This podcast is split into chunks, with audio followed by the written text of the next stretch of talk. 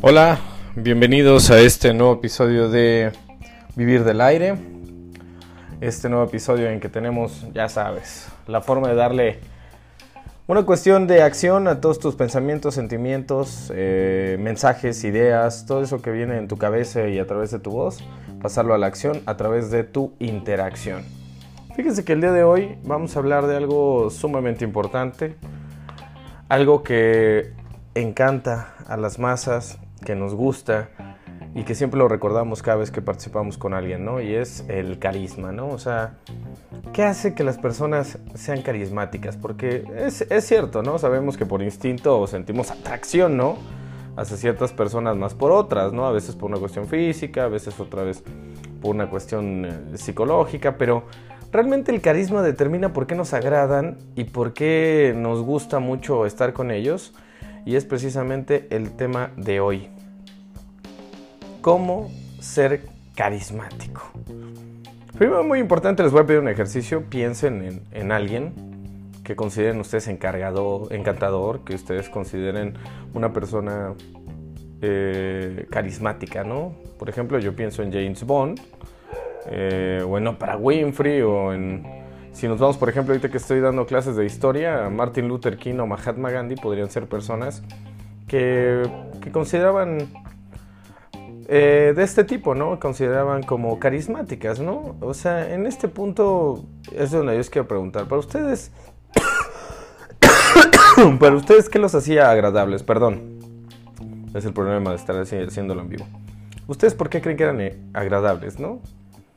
¿Ustedes por qué creen? ¿A, qué me, ¿A qué se refiere uno cuando dice carisma?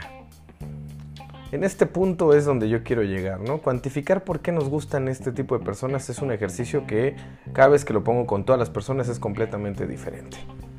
Es una cuestión instintiva, sabemos precisamente por ese instinto que nos sentimos atraídos hacia ciertas personas un poco más que otras, pero a veces no sabemos por qué, no sabemos cómo, ¿no? Así que hay que irnos precisamente con los antiguos griegos que describieron el carisma como un regalo de gracia, ¿no? O sea, una descripción apropiada si creemos, pues que ser agradable es una característica otorgada por, por una deidad, por un, por un dios, por así decirlo, que a unos se les da de manera natural y que a otros pues no se les da, ¿no? Y la verdad es que el carisma es un comportamiento más que traído, adquirido. Es una habilidad que hay que desarrollar. Así como hemos aprendido a caminar o que hemos practicado el lenguaje al estudiar un idioma nuevo o vocabulario de, de alguna otra lengua, todo esto se practica, ¿no? Y otra característica deseable como la riqueza o la apariencia, pues sin duda están ligados a la capacidad de agradar, pero haber nacido sin ninguna de estas no te impide ser carismático. Así que olvídense de la parte económica, Olvídense de la parte de que seas guapo o no, ser carismático pasa más por una cuestión que viene de adentro hacia afuera. Y a pesar de todo el esfuerzo que se ha dedicado a cuantificar el carisma, y es que a lo largo de los tiempos ha sido estudiado por muchos expertos, incluyendo, regresando a, Grecia, a Platón y aquellos con los que estamos platicando con ustedes en este, en este podcast, pues hay mucho que aún no se sabe, ¿no? Sin embargo, hay dos, dos cuestiones que podemos considerar irrefutables, por así decirlo. Aunque también si ustedes no creen que sea irrefutable, eh, adelante, ¿no? Pero la primera es que sí, sí o sí sentimos atracción casi de manera sobrenatural hacia algunas personas. Sobre todo las que nos agradan, ¿no? Y aunque no siempre es el caso, también nos puede atraer un villano carismático. Piensen en alguna película que hayan ido al cine. Yo no les quiero dar la mía o algunos días para que no, no vayan a quedar con, con, mi detalle, pero piensa en algún villano carismático, alguien que las haya sentido y te dices, wow. Ahorita que está de moda el Joker, por ejemplo, ¿no? Pensaron en el Joker de Heath Ledger, en algún otro Joker, o, o incluso si ya vieron la película del Joker de Joaquín Phoenix, pueden pensar en él, ¿no? Se siente identificado. Y la segunda verdad que quiero traerles a colación, amigos del podcast, es que somos poco hábiles para identificar ¿qué hace que estas personas pues sean tan cautivadoras, ¿no? O sea, más allá de algo superficial como que tiene una linda sonrisa o una capacidad irrefutable de contar una muy buena historia, que es algo chistoso, que es cagado, pues pocos de nosotros podemos identificar en un instante que hace que las personas carismáticas pues sean pues tan capaces de atraernos, tan capaces de tener ese efecto como de imán, como magnético, ¿no? Y quizás sea algo evolutivo, por ejemplo, como especie, los sentimientos instintivos, innatos, pues nos conducen a sensaciones que solemos describir como intuitivas y en la realidad estas sensaciones son una respuesta subconsciente a decenas o quizás cientos de pistas verbales y por supuesto no verbales que sin darnos cuenta, pues procesamos en todas nuestras interacciones con, los demás, ¿no? Es una habilidad sumamente necesaria, ya que nos permite que todos los mamíferos, por ejemplo, sopesemos la intención de los demás, haciendo un pequeño inventario, por así llamarle, continuo de las cosas como el lenguaje corporal, el ritmo del habla, movimientos sutiles que aluden a un posible peligro y más cuestiones que nos han servido para poder sobrevivir a lo largo de la historia, ¿no? Y aquí es donde me voy con, John Antonakis, quien es profesor de comportamiento organizacional en Lausana, Suiza, la Universidad de Lausana, y señala que el carisma, en su nivel más básico, no es más que una señalización de información. Él dice, en términos pues bastante sencillos, el carisma se trata de señalar información de manera emotiva, simbólica y basada en valor. Así que señalar carisma consiste en usar técnicas verbales y no verbales. O sea, lo que dices y lo que acompañas con lo que estás diciendo en cuanto a movimiento se refiere, ¿no? Y para fines de comparación, pues lo que Antonakis describe es que básicamente una versión más simple de la reacción de lucha o huida puede ser el carisma, ¿no? Pero en lugar de luchar o huir, pues constantemente estamos tomando micro decisiones sobre si la persona pues que pide nuestra atención se la merece. Y basado en estos conceptos es lo que nosotros decimos, ¿se la merece o no se la merece? ¿No? perdón, andamos un poquito malitos. Los tres pilares del carisma que define Olivia Fox, quien es autora del libro de El mito del carisma, ella dice que podemos resumir el comportamiento carismático en tres, en tres cuestiones principales, ¿no? Olivia Fox Caban, para los que la quieran buscar. El primero y muy importante es la presencia, ¿no? Que tiene que ver con estar en el, momento, ¿no?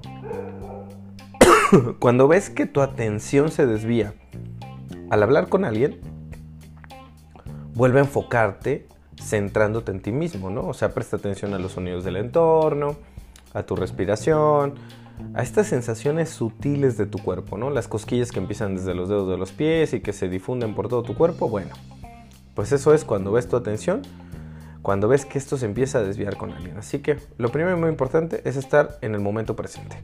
La otra es el poder.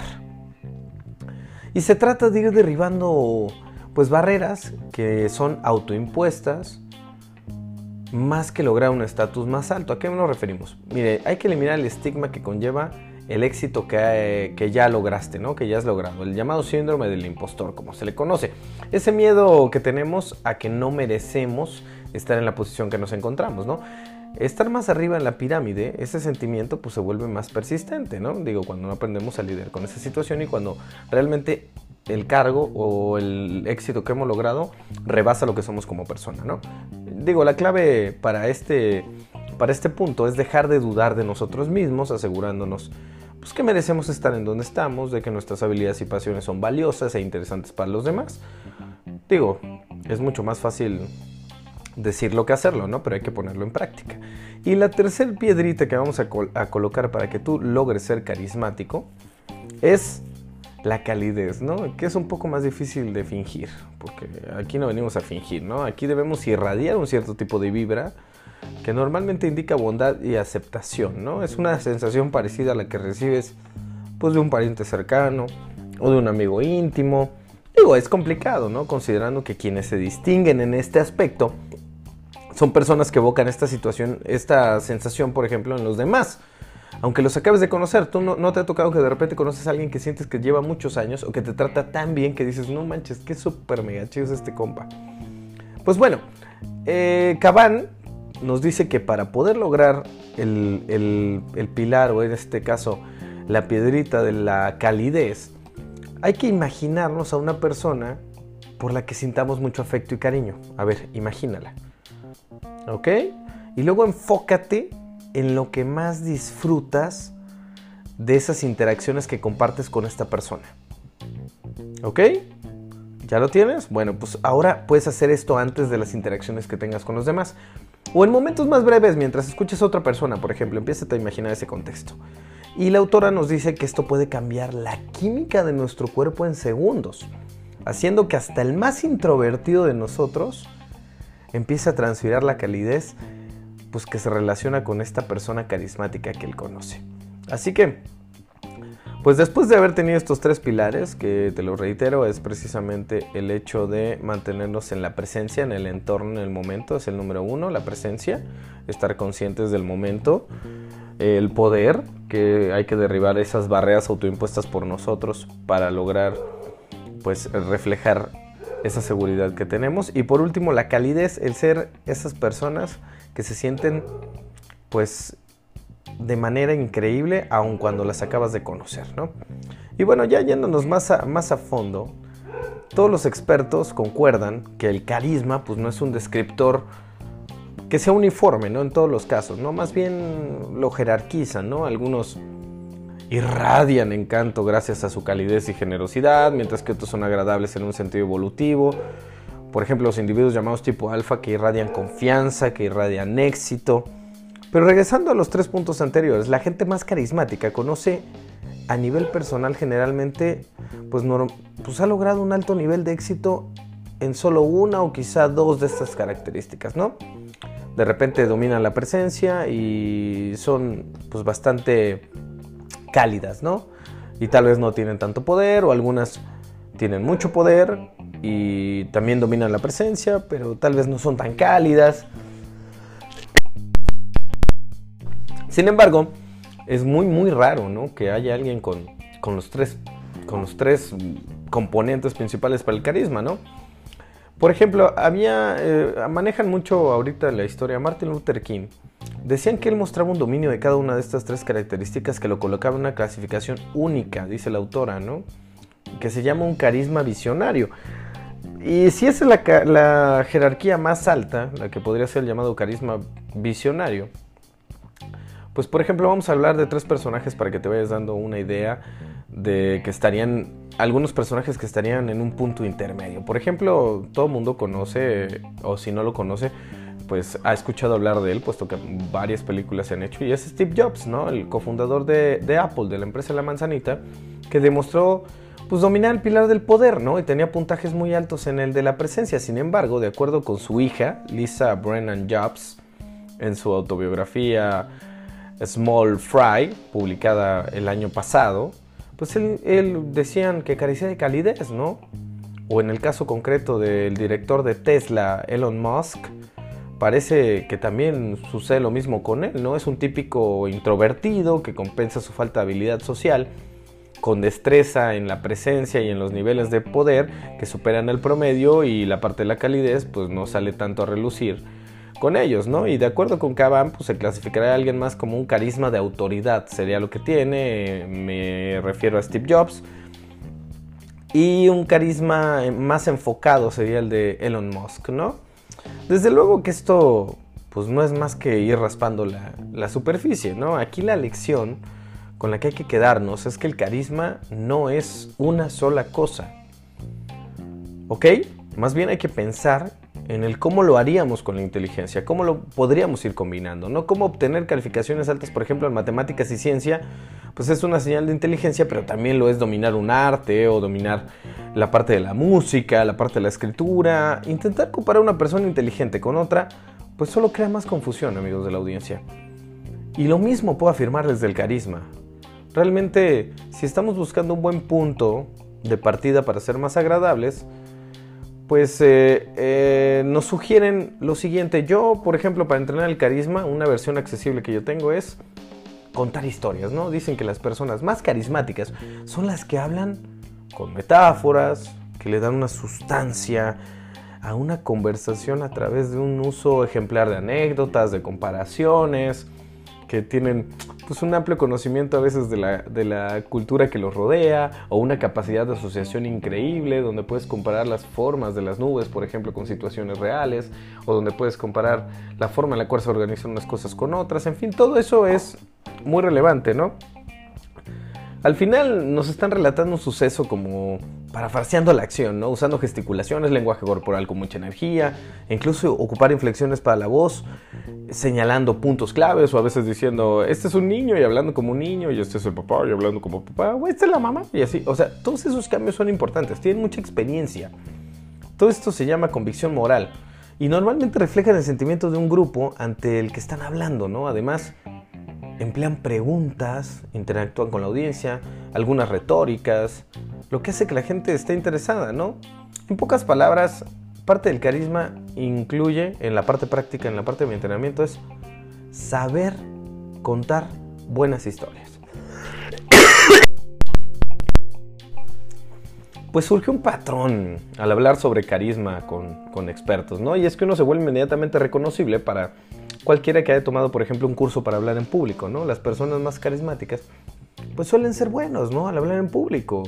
Sin embargo, les voy a ser sincero, el carisma va más allá de ser un buen orador, de un orador de estos refinados, atrayentes, no.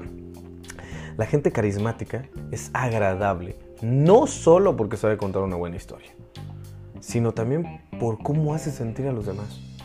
Esto es muy importante. Son simpáticas y son interesantes, ¿sí? Pero los carismáticos, a mí me ha tocado platicar, por ejemplo, yo tengo un hermano muy carismático, ¿no? Y, él puede bloquear los distractores, ¿no? Lo cual hace que las personas con las que interactúa, pues nos sintamos que el tiempo se pasa volando o que se ha detenido y que solo importa lo que están contando en ese momento, aunque a veces ser una trivialidad, ¿no? Y es que el cómo hacen sentir a los demás mejor consigo mismos, por ejemplo. Esto hace que deseen regresar para tener más interacciones. Yo veo que de repente él molesta tanto a la gente, pero es tan bueno el chiste que dice que a la gente que molesta le gusta y regresa para tener más, ¿no? Y prolongar lo que ya existen. Son, masoquistas, ¿no? No, bueno, disfrutan de estos momentos. Y la manera más rápida de ser agradable, amigos del podcast, pues comienza en casa, ¿no? O sea, hay que tratar de eliminar esas dudas que tenemos propias, concentrarnos en participar activamente en las conversaciones, interactuar con otras personas. Es difícil, ¿no? Pero a partir de ahí se necesita un poco más que decir sí a más invitaciones de eventos sociales, por ejemplo. Más que unirnos a una clase de hablar en público y más que seguir buscando maneras de mostrar nuestras fortalezas mientras reducimos las debilidades, hay que poner atención a cada interacción que nosotros estamos teniendo, porque cada interacción es una oportunidad para practicar, para estudiar, para implementar nuevas estrategias que nos van a permitir lograr el objetivo que es ser más carismáticos. Y parecido a cuando aprendes cualquier otra habilidad, pues a veces las cosas salen bien, pero la gran mayoría no. Sobre todo al inicio, amigos de la audiencia, deben entender que el fracaso es parte del éxito y que a nadie nos sale bien a la primera. Que tenemos que hacerlo una, dos, tres, cinco, diez, veinte, treinta, las veces que sean necesarios. Pero si pensamos en el carisma como un árbol de habilidades, amigos de la audiencia, cada sesión de práctica no es más que una manera de ayudarnos a llegar a la cima. No es más que una rama que nos permite llegar a la cima. Y cuando lleguemos a la cima va a haber otra copa del árbol. Y así sucesivamente. Así que no lo pierdan de vista, pónganlo en práctica, digan que sí a más eventos y recuerden que también tiene una página de www.jorgemenegui.com, eh, este podcast por supuesto, también el blog, donde tengo infinidad de contenido en el cual yo me voy a enfocar en que ustedes sean mejores oradores, comuniquen de mejor manera, sean más carismáticos y mejoren su vida de manera sustancial. Nos vemos en la siguiente entrega de Vivir del Aire.